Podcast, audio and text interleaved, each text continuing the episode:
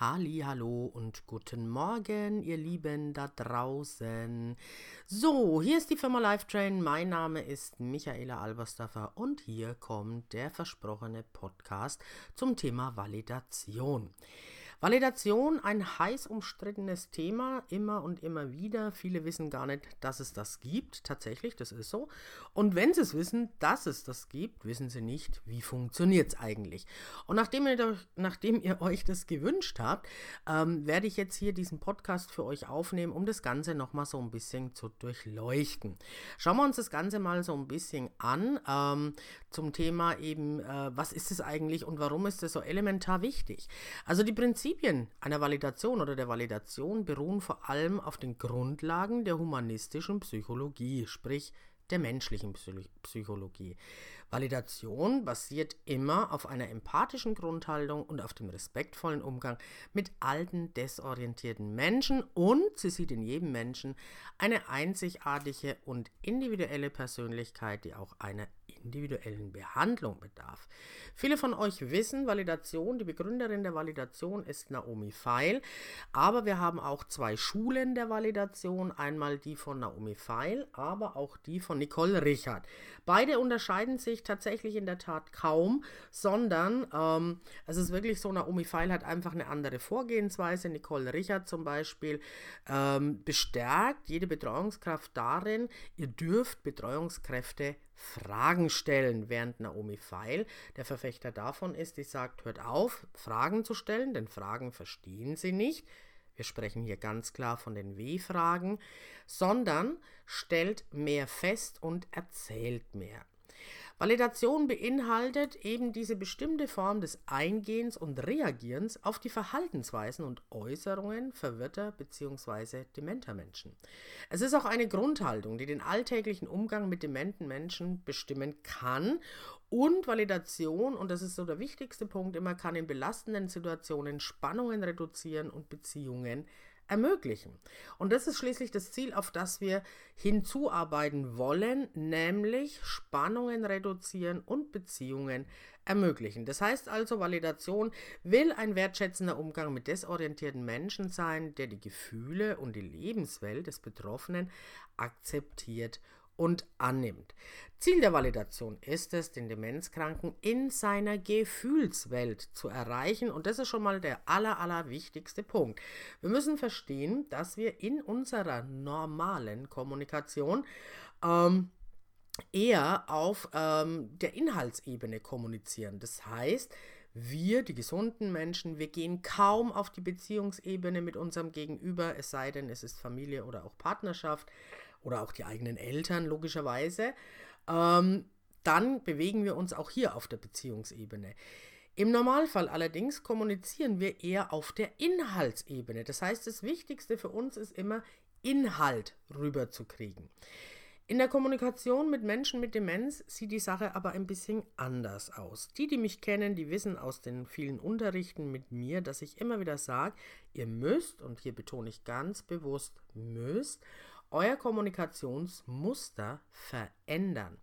Das heißt, ihr müsst mehr auf die Gefühlsebene gehen, um in der Kommunikation eine, eine gute Beziehungsebene aufzubauen. Durch die Validation soll Wertschätzung des Demenzkranken vermittelt und natürlich Stress abgebaut werden, denn ihr wisst ja, diese Menschen stehen massiv unter Stress. So, wie funktioniert denn jetzt Validation? Grundsätzlich gilt es erstmal zu akzeptieren, dass unsere Menschen mit Demenz in ihrer eigenen Welt leben. Die jeweiligen Versuche, sie in unsere Realität zurückzuholen, sind von vornherein zum Scheitern verurteilt, können aber dazu führen, dass sich der Betroffene weiter in seine Welt zurückzieht oder sogar aggressive Verhaltensweisen gefördert werden.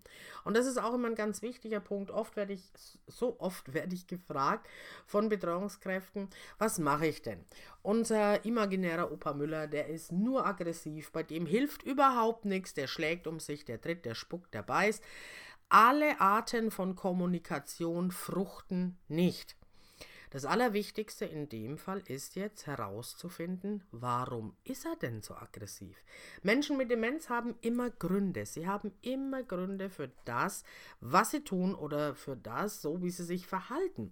Und wichtig ist jetzt erstmal herauszufinden, Warum ist das so? Wieso ist er so aggressiv?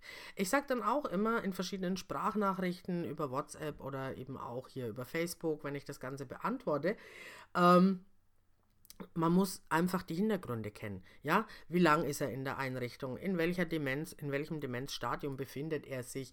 Ähm, welche Krankheiten hat er? Das ist auch immer so ein ganz wichtiger Aspekt. Welche Krankheiten hat er? Und ähm, hat er früher alleine gelebt, war verheiratet oder, oder, oder. Das sind die Hintergründe, die man wissen muss. Denn ich kann nur Gefühle und das Empfinden des Demenzkranken für gültig erklären. Das ist ja die Übersetzung für validieren. Validieren ist gleich für gültig erklären, wenn ich die Hintergründe kenne. Es hilft euch also mal in die Biografie und auch mal in die Dokumentation zu schauen und nachzuvollziehen, was könnte der Grund dafür sein, dass unser Opa Müller so ungehalten ist? Es hilft sich klar zu machen, und das sage ich hier nochmal ganz deutlich, dass das Verhalten eines Menschen mit Demenz niemals, niemals zufällig entsteht. Demenz, Menschen mit Demenz wollen ihre Bedürfnisse mitteilen. Sie wollen sich uns ja mitteilen. Das liegt ja in der Natur des Menschen, dass wir Kontakt zueinander haben, dass wir miteinander kommunizieren wollen. Allerdings fehlen ihnen oftmals die richtigen Worte und der Bezug auch zur Realität, was natürlich dieser Krankheit geschuldet ist. Validation hinter diesem abstrakten Begriff stecken relativ einfache, dennoch sehr wirkungsvolle Kommunikationstechniken und auch, wenn man nach Nicole Richard gehen will, Fragetechniken, die den Umgang mit Demenzkranken verbessern können und ihnen Sicherheit und Geborgenheit vermitteln. Ich habe es gerade schon mal gesagt, wir haben zwei Schulen der Validation, einmal Nicole Richard und einmal Naomi Feil.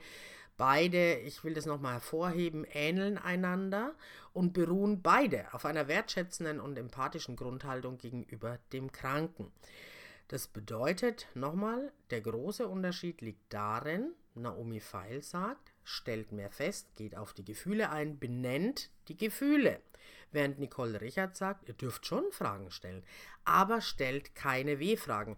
Und da ich natürlich weiß, ähm, dass das für viele Menschen ganz schwer ist, wenn sie Fragen stellen, keine W-Fragen zu stellen, bin ich eher, und das sage ich ganz ehrlich, der Verfechter von Validation nach Naomi Feil. Letzten Endes darf aber jeder Einzelne von euch herausfinden, was ihm lieber ist.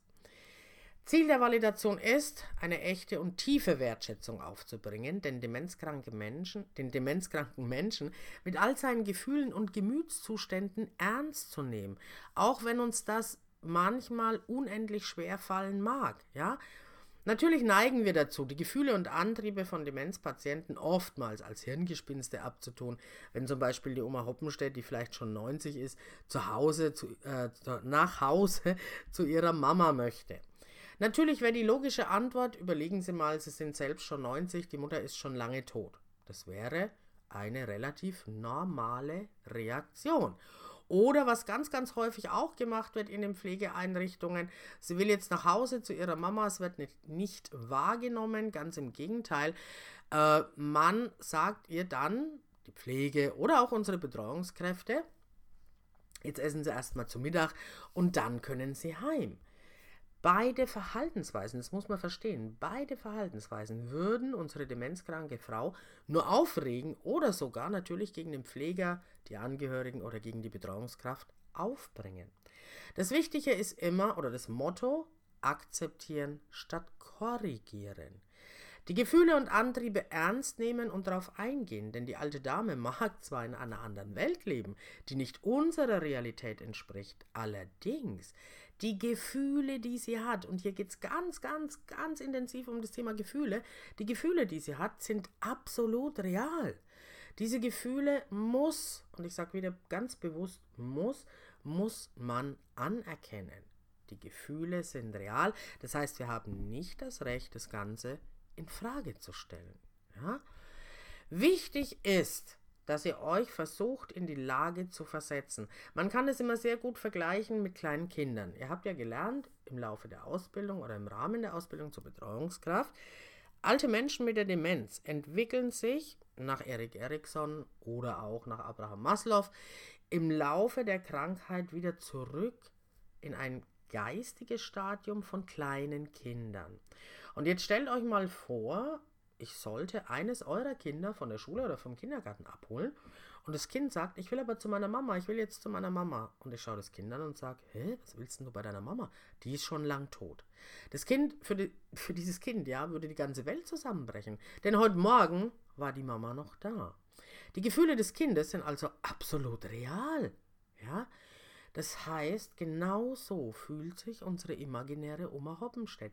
Ihre Gefühle sind real.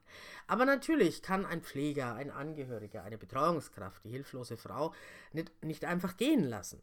Die beste Reaktion ist immer, verbalisiert die Gefühle der Dame. Und verbalisieren der Gefühle bedeutet, benennt die Gefühle. Sie sind ja ganz aufgeregt, Frau Hoppenstedt. Sie sind ganz durcheinander, sie sind ganz wütend. Also alles, was ihr wahrnehmt an Gefühlen, das ist wichtig, dass ihr diese Gefühle unserer Oma Hoppenstedt mitteilt. Denn wir Menschen mögen es, wenn andere merken, wie es uns wirklich geht. Ja, das ist ganz wichtig. Wir sind ja auch nicht anders. Wir ticken da ja wirklich genauso. Das heißt, es ist wichtig, jetzt hier erstmal kommunikativ auf der Gefühlsebene eine Vertrauensbasis aufzubauen. Und diese Vertrauensbasis kann ich nur schaffen, indem ich Gefühle benenne. Und wenn ihr euch jetzt mal selber hinterfragt, ja, wenn es euch mal schlecht geht, wenn ihr sagt, oh, heute habe ich keinen guten Tag. Wem würdet ihr euch eher anvertrauen? Dem Nachbarn, der zu euch sagt, hey, wie geht's dir? Oder dem Nachbarn, der zu dir sagt, Mensch, ich merke, du bist heute nicht gut drauf, du wirkst so traurig, niedergeschlagen, so wütend. Wir würden uns höchstwahrscheinlich immer dem eher anvertrauen, der die Gefühle benannt hat, weil wir uns bei dem besser verstanden fühlen. Und genau so geht's unserer Oma Hoppenstedt. Und deswegen ist es wirklich elementar wichtig, dass ihr lernt, Gefühle zu benennen und diese Gefühle auch rüberzubringen, ihr das zu transportieren. So, das Allerwichtigste kommt aber jetzt. Und darauf weise ich ganz explizit nochmal hin, wenn ihr ein Gefühl benannt habt, ja, wenn ihr zu ihr sagt, Mensch, Frau Hoppenstedt, ich, ich sehe ja, Sie sind ganz durcheinander, ich kann wahrnehmen, Zauberwort, wahrnehmen, Sie fühlen sich nicht gut, Sie sind wütend, Sie sind traurig, zurückgezogen, was auch immer, wenn ihr das festgestellt habt, macht bitte eine Sprechpause.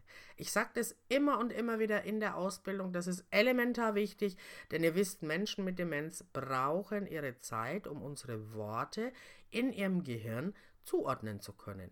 Sobald ihr ein Gefühl benennt, geht dieses Wort in die rechte Gehirnhälfte, nämlich ins limbische System. Und ihr habt alle gelernt, in der Demenz wird die linke Gehirnhälfte von dieser Demenz zerstört. Die rechte Gehirnhälfte bleibt aber weitestgehend tatsächlich erhalten. So, und damit sie die Worte auch zuordnen kann und versteht, dass ihr sie jetzt verstanden habt, braucht es einfach ein bisschen Zeit. Und deswegen sage ich immer, benennt das Gefühl, verbalisiert das Gefühl. Sie sind ja ganz aufgeregt, sie sind ganz durcheinander und so weiter. Und dann macht ihr eine kurze Pause.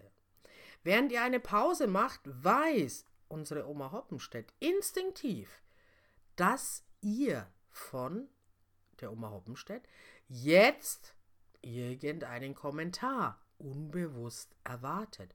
Das weiß sie einfach, ja, das wissen wir alle in diesem Fall. Und sie wird es kommentieren, ja, sie wird vielleicht sagen, ja Mensch, natürlich bin ich ganz aufgeregt, ich bin durcheinander und ich bin wütend, ich will jetzt hier nicht essen. Ich muss nach Hause und für meine Kinder das Essen kochen, für meinen Mann das Essen kochen oder ich muss nach Hause zu meiner Mama, die wartet mit dem Essen auf mich. So, und jetzt seid ihr gefordert. Jetzt seid ihr gefordert, wirklich mal zu sagen, ich verstehe das. Und das ist auch so ein ganz, ganz wichtiger Satz, der natürlich auch kongruent, also authentisch gemeint sein muss. Das ist elementar wichtig, ihr zu signalisieren, ich verstehe das. Und ich verstehe es wirklich, Frau Hoppenstedt. Als ich Kind war, und jetzt könnt ihr erzählen aus eurer Kindheit, oder Ihr könnt jetzt auch erzählen, wenn sie sagt, ich muss nach Hause zu meinem Mann, der erwartet, dass das Essen fertig ist, wenn er von der Arbeit kommt. Auch da könnt ihr doch erzählen. Ihr könnt sagen, ich verstehe das. Schauen Sie mal, Frau Hoppenstedt, ich bin auch verheiratet und für uns oder für meine Familie ist es auch ganz, ganz wichtig, dass zum Mittagessen oder Abendessen oder was auch immer die Familie am Tisch sitzt. Mein Mann mag das auch. Ich habe also jetzt über diese Form der Kommunikation ganz deutlich gemacht, ich verstehe dich, ich kann die Situation wirklich nachvollziehen, denn ich habe so eine Situation selber in meinem Leben schon erlebt. Und da kommen wir schon zum nächsten Punkt. Ich höre das ganz, ganz oft. Ja, was sage ich denn dann? Ich soll ja nicht lügen. Wir dürfen nicht lügen, wir sollen nicht lügen. Aber ich lüge doch nicht. Wenn ich ihr doch erzähle, aus meiner Kindheit zum Beispiel, dass es wichtig war, ja, für mich als Kind, wenn ich nach Hause gekommen bin, dass meine Mama da war und dass es was zu essen gab, dann ist es doch keine Lüge, das ist die absolute Wahrheit. Es war wirklich wichtig für mich als Kind. Wenn ich ihr erzähle, dass es wichtig war für mich als Kind, wenn meine Mama gesagt hat, du bist um 18 Uhr zu Hause, dann wusste ich, ich muss um 18 Uhr zu Hause sein. Da gab es kein Wenn und Aber. Das ist einfach so. Das ist auch keine Lüge, das ist die absolute Wahrheit. So, und wenn ich sage, in unserer Familie ist es auch elementar wichtig, dass das gemeinsame Mittagessen oder das gemeinsame Abendessen zusammen stattfindet, ist es ebenfalls keine Lüge, dann ist es auch die Wahrheit. Ihr seht also anhand dieser Beispiele ganz klar, ich muss doch gar nicht lügen. Warum sollte ich lügen? Ja? Wenn ich sie jetzt davon überzeugt habe, ja, wenn ich sie davon überzeugt habe, in meinem Leben läuft vieles ähnlich wie in ihrem Leben, was ja auch völlig normal ist, wir sind beides Menschen. Der eine ist halt krank und der andere nicht. Das ist der kleine Unterschied. Ansonsten gibt es überhaupt keinen Unterschied. Auch nicht emotional. Wenn ich sie wenn ich ihr das mitgeteilt habe, wenn ich sie davon überzeugt habe, dass es in meinem Leben sehr ähnlich ist, dann muss ich jetzt, ich betone, ich muss jetzt den Bogen finden, sie geistig von dem Thema wegzukriegen, dass sie nach Hause will. Das heißt, ich kann ja jetzt mit ihr zum Beispiel übers Essen sprechen. Ich kann erzählen, ich würde wieder nicht fragen. Ich betone, ich würde nicht fragen. Ich würde jetzt einfach erzählen. Ich würde zu ihr sagen, Mensch, Essen ist ja auch sehr, sehr wichtig. Und ich für meinen Teil, ich esse unwahrscheinlich gern. Ich esse am allerliebsten zum Beispiel, ich sage jetzt einfach irgendein Beispiel, ähm, Rouladen mit Rotkohl und Klößen. Ist nur ein Beispiel. Esse ich wirklich gern, aber ist egal. Auch hier muss ich nicht lügen. Ja? Und jetzt kann ich fragen, ob ihr das Gericht bekannt ist. Ohne W. Nämlich, kennen Sie dieses Gericht? Das ist keine W-Frage, das kann ich fragen. Und wenn wir ganz ehrlich sind, bei den älteren Damen, aber auch bei den Männern, hat Essen in der Vergangenheit, wie bei uns allen natürlich, eine elementar wichtige Rolle gespielt. So, wenn ich jetzt ein Essen gewählt habe, was ich sag mal, in ganz Deutschland relativ bekannt ist, nämlich Rouladen mit Rotkohl und Klößen. Das kennt, glaube ich, jeder Zweite auf jeden Fall. Dann wird sie drauf einsteigen. Sie wird definitiv drauf einsteigen. Und da wünsche ich mir einfach wirklich in der Zukunft, dass ihr mir da mal so ein bisschen vertraut, dass ihr mir da mal so ein bisschen euren Glauben auch schenkt und es einfach mal ausprobiert. Und wenn ich sie in der Schiene habe, dass wir jetzt übers Essen sprechen können, ja, dann kann ich auch nach Nicole Richard in der Validation mit einfachen Fragetechniken weiterarbeiten. Nämlich Rotkohl, Klöße, kennt sie. Okay, jetzt kann ich herausfinden, was sie gerne mag oder was sie gerne gegessen hat.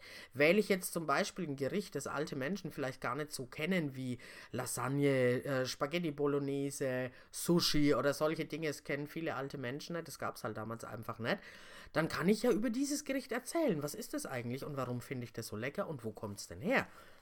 Spaghetti, Lasagne, Italien, was bringe ich damit in Verbindung. Das heißt, ich habe jetzt ganz viele Möglichkeiten, mit ihr darüber zu erzählen. Und während ich mit ihr erzähle, hake ich sie unter und gehe mit ihr zum Beispiel in den Speisesaal oder zur Beschäftigung oder was auch immer. Es ist immer wichtig, herauszufinden, was steckt hinter dem Wunsch unserer Oma Hoppenstedt, wenn sie nach Hause will. Und das kann ich nur herausfinden, wenn ich Gefühle verbalisiere. In diesem Moment, betone ich nochmal, fühlt sie sich verstanden. Man erkennt an, wie sie sich, gefühl, wie sie sich gerade fühlt, ihre Gefühlslage und man vermittelt auch Verständnis. Wichtig ist aber ganz, ganz wichtig, dass ihr versteht, es ist durchaus möglich, dass diese Methode, die ich euch gerade genannt habe, wirklich nur für den Moment Wirkung zeigt. Für den Moment heißt, wir haben es nun mal mit Menschen mit Demenz zu tun. Das heißt, sie können mit hoher Wahrscheinlichkeit sich in den nächsten zehn Minuten schon gar nicht mehr an dieses Gespräch erinnern.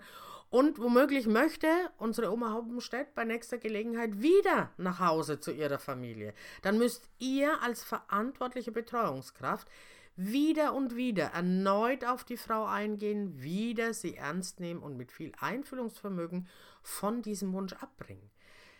Gefühle und Antriebe in ihr sind real. Ich betone nochmal, die Gefühle und die Antriebe, die sie fühlt in sich, sind real. Die Gefühlswelt, nochmal, ist bei Menschen mit Demenz völlig intakt. Ja, völlig anders wie der Ratio oder die Logik, sprich die linke Gehirnhälfte. Die Gefühle und Antriebe sind für sie selbst real, das heißt, ihr habt überhaupt gar keine andere Wahl, als den Kranken so zu akzeptieren, wie er ist. Demenzkranke drücken über ihre für die gesunden Mitmenschen oft rätselhaften Handlungen Grundbedürfnisse aus. Das muss man wissen. Sie wollen sich genauso wie wir gesunde Menschen geliebt fühlen, nützlich und gebraucht. Wenn zum Beispiel ein Mensch mit Demenz immer wieder auf den Tisch haut, solltet ihr bitte mal genauer hinsehen. Ist es denn wirklich ein Hauen? Ist es ein Schlagen? dann ist der Betroffene unter Umständen wütend. Das stelle ich aber sehr schnell fest, weil ich sehe es dann an seiner Mimik. Ich sehe es an, seiner, an seinen Mikroexpressionen im Gesicht, an der ganzen Körpersprache. Vielleicht imitiert er aber auch seine frühere Arbeitstätigkeit, schlägt zum Beispiel einen imaginären Nagel ins Holz. Auch das wäre möglich, auch das sehe ich anhand der Körpersprache oder der Mimik. Oder ist es eher ein Wischen? Das könnte jetzt Putzen natürlich bedeuten. Oder, und das ist zu 99 Prozent, ich betone nochmal tatsächlich zu 99 Prozent der Fall, es ist ein Streicheln, das Grundbedürfnis nach Liebe und menschlicher Nähe. Denn es haben Menschen mit Demenz genauso wie wir. Schauen wir uns jetzt nochmal ein anderes Beispiel an. Ein merkwürdiges Verhalten. Unsere Oma Hoppenstedt, die sitzt oder steht am Tisch und wischt den Tisch mit einem Schuh. Fakt ist, oder die Sachlage, wir haben zwei Realitäten. Nämlich die Realität des Bewohners und meine persönliche Realität, nämlich die Schuhe gehören nicht auf den Tisch. So. Was kann ich jetzt tun? Wie kann ich denn darauf eingehen? Was soll ich denn machen? Wichtig ist Punkt 1, niemals den Schuh wegnehmen. Punkt 2, niemals sagen, das ist falsch oder das macht man nicht. Punkt 3, um Gottes Willen niemals mit dem eigenen Schuh mitmachen. Und auch Punkt 4 überschneidet sich ein bisschen mit Punkt 2. Bitte nie fragen, was tun Sie denn da? Warum? Wenn ich den Schuh wegnehme, nehme ich unter Umständen das Arbeitsmaterial weg. Auch hier ist ganz, ganz wichtig zu ergründen, was tut dieser Mensch denn da? Denn das, was er tut, und das wiederhole ich gerne nochmal, macht für diesen Menschen absolut Sinn. Deswegen habe ich auch nicht das Recht zu sagen, was tun Sie denn da? Das ist falsch oder das macht man nicht. Stellt euch mal vor, ihr würdet mich nach Hause zu euch einladen zum Mittagessen. Und ich komme eine halbe Stunde eher und ähm, der Herr oder die Dame stehen noch in der Küche und kochen Gulasch. Ja? Und jetzt stellt euch bitte vor, ich stelle mich dazu und wir reden kurz. Und dann gucke ich den Gastgeber oder die Gastgeberin an und frage mit großen Augen, was machst du denn da? Das ist falsch oder das macht man nicht. Ihr würdet mit keinerlei Verständnis darauf reagieren, ihr würdet wahrscheinlich lachen oder sehr verwirrt mich anschauen und sagen, hä? Was mache ich denn so verkehrt? Ich koche Gulasch. Und dieses Gefühl, was mache ich denn verkehrt? Ich koche doch nur Gulasch. Dieses Gefühl hat im übertragenen Sinne unsere Oma Hoppenstedt, wenn sie den Tisch, äh, den Tisch, ja doch, den Tisch mit einem Schuh wischt. Und jetzt wird so ein bisschen tricky bei Punkt 3. Bitte nicht mit dem eigenen Schuh mitmachen. Es ist wichtig zu verstehen, diesen Schuh, den sie in der Hand hält, ist für sie kein Schuh. Das ist entweder der Hammer für den Nagel, entweder der Putzlappen oder was auch immer. Paradox ist jetzt, und das verstehen viele immer nicht, paradox ist, zieht ihr jetzt euren Schuh aus und ihr macht mit dem eigenen Schuh mit unter dem Motto, oh, ich habe gelernt, ich will mal spiegeln, also spiegel ich jetzt. Das ist völlig falsch, denn sie erkennt sehr wohl, dass ihr einen Schuh in der Hand habt. Witzigerweise wird sie euch ganz verwirrt anschauen und wird sagen, was machen Sie denn da? Schuhe gehören nicht auf den Tisch. Also, niemals nicht bitte mit dem eigenen Schuh mitmachen. Und der Punkt 4, bitte nicht fragen, was tun Sie denn da? Liegt natürlich auf der Hand. Das ist ähnlich wie das Thema Ich koche mal Gulasch, ja. Für den Betroffenen, der es tut, ist es eine völlig in sich logische Handlung. Denn alles, was ein Mensch mit Demenz tut, macht für ihn Sinn. Alles, was er tut, macht für ihn Sinn. Natürlich muss man immer gucken und abwägen, ob das, was er tut, gefährlich ist für sich oder andere. Wie kann ich jetzt auf so eine komische Situation eingehen? Ich kann zum Beispiel fragen, haben Sie heute Putztag? Gut, das kann man machen. Ähm, kann man gerne darauf eingehen, warum nicht, je nachdem, wie die Biografie der Dame oder des Herrn ausschaut. Besser fände ich, wenn ihr, wenn ihr, ähm, na, wenn ihr ähm, nicht, nicht, oh Gott, jetzt kann es vorbei mit dem Reden, wenn ihr nicht mehr hinterfragt, sondern wenn ihr feststellt, hallo Frau Hoppenstedt, Sie sind aber beschäftigt. Oder Sie sind ja fleißig heute.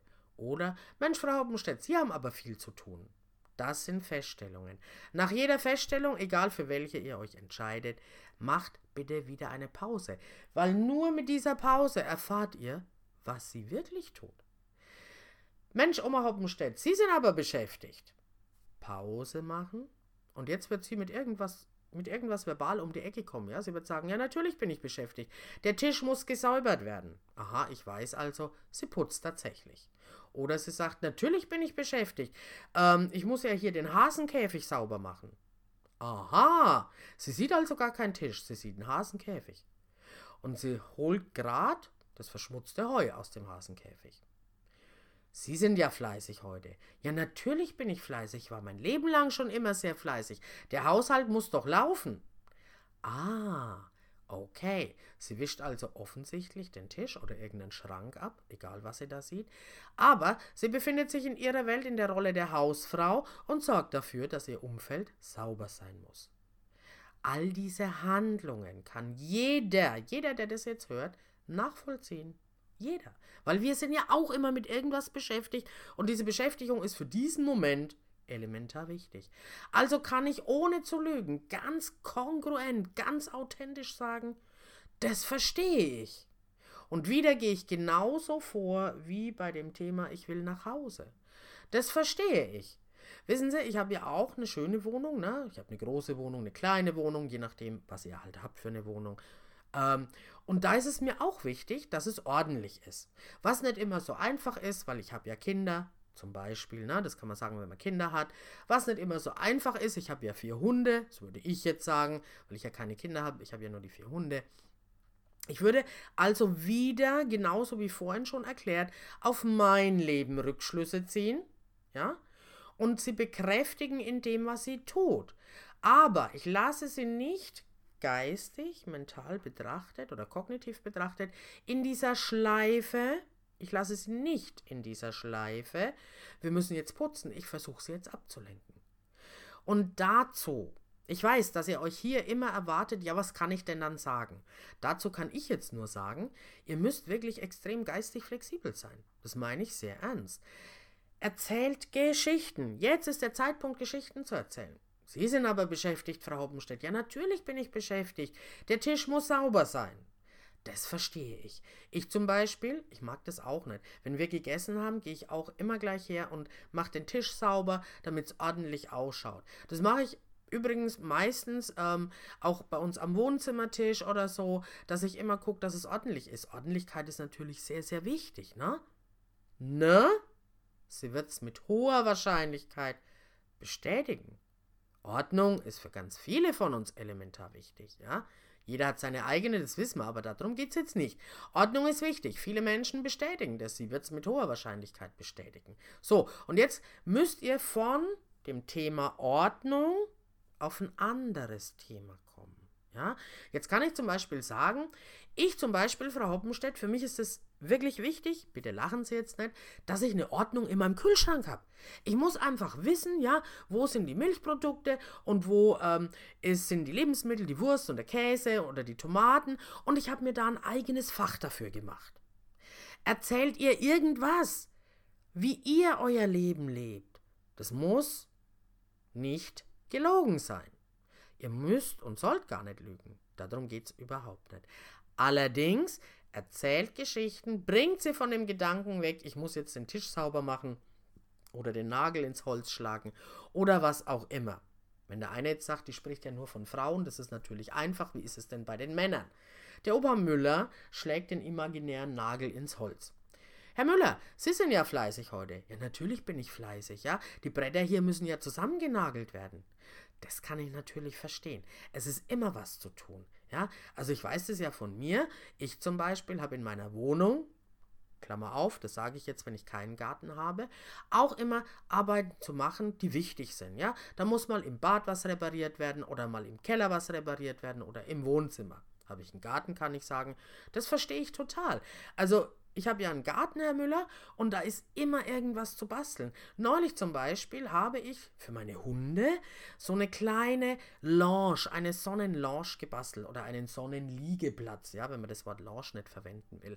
Einen Sonnenliegenplatz gebastelt. Da habe ich auch Nägel ins Holz hauen müssen. Aber das war die einfachste Arbeit, ja. Am wichtigsten war zu gucken, wo kriege ich denn das Holz her, ne? So, und jetzt kann ich mit ihm über Holz sprechen. Versteht ihr? Es geht darum, den Fokus von dem Nagel in den, ins Holz schlagen, wegzukriegen auf Holz, auf Bastelarbeiten, auf Hobbys. Bastelarbeiten ist eines meiner Hobbys, aber wissen Sie, was ich außerdem sehr gern mache? Ich kümmere mich außerdem sehr, sehr gerne zum Beispiel um den Rasen im Garten, um die Blumen auf dem Balkon, um das Gemüse auf dem Balkon oder, oder, oder. Ihr müsst hier geistig flexibel sein. Und deswegen sage ich immer, wenn ihr mich anschreibt und wenn ihr mich fragt, was mache ich denn jetzt? Was sage ich denn jetzt? Ich kann immer ganz schwer ähm, in die Situation reingehen, die da ad hoc bei, bei euch in der Einrichtung vorgefallen ist, weil mir die Hintergründe einfach fehlen. Ich hoffe jetzt natürlich, ähm, dass ihr so ein bisschen besser verstanden habt, auf was es ankommt. Ähm, im Bereich Validation. Natürlich gibt es noch viele andere Möglichkeiten, die Kommunikationstechniken. Das wird der nächste Podcast werden, aber ich hoffe, dass ich mit diesem Teil 1 der Validation wirklich auch mal so ein bisschen helfen konnte, ein bisschen bereichern konnte, auf was es ankommt. Ich betone aber noch mal ganz aus, äh, ausführlich, Validation ist nichts, was du früh morgens um 7 machst, oder um 7 nicht, um 9 oder um 10 und es hält den ganzen Tag. Das wird so nicht funktionieren. Ihr müsst euch immer und immer wieder darauf einstellen, immer und immer wieder, dass die Situation, die ihr jetzt glaubt, gerettet zu haben, in zehn Minuten schon wieder vorbei ist und dann geht's wieder von vorne los. Und dann müsst ihr mit der, mit der gleichen Intention, mit dem gleichen kongruenten Verhalten wieder auf sie eingehen. Ich verstehe das. Ich weiß, dass das nicht einfach ist und jeder, der mich kennt, der weiß, Leute, Validation ist euer schwierigstes Werkzeug den lieben langen Tag. Und immer wenn ich eine neue Betreuungsklasse in der Ausbildung begrüße, sage ich immer eins, und viele werden jetzt schmunzeln, wenn sie es hören. Wer glaubt, dass eine Betreuungskraft nur Eis essen geht, ein bisschen Bingo und Memory spielt mit den alten Herrschaften, ich sag's ganz hart, wie ich's immer sag, der ist ganz schön schief gewickelt. Denn dann weiß er nicht, was es heißt, jeden Tag 20, 30 Mal mit diesen alten Menschen zu validieren und immer mit dem gleichen Gefühl und immer mit dem gleichen, mit der gleichen Authentizität in die Situation reinzugehen. Es ist ganz klar und es ist völlig normal, dass ihr da manchmal genervt seid, dass ihr da manchmal wirklich an eure persönlichen Grenzen kommt. Das ist nichts Außergewöhnliches, das ist völlig normal, das will ich nochmal betonen. Allerdings, es gehört natürlich mit zu eurem Berufsbild. So, meine Lieben, das waren jetzt erstmal die allerersten Vorschläge, äh, Vorschläge, Quatsch, die allerersten Tipps zum Thema Validation. Ich hoffe, der Podcast hat euch gefallen.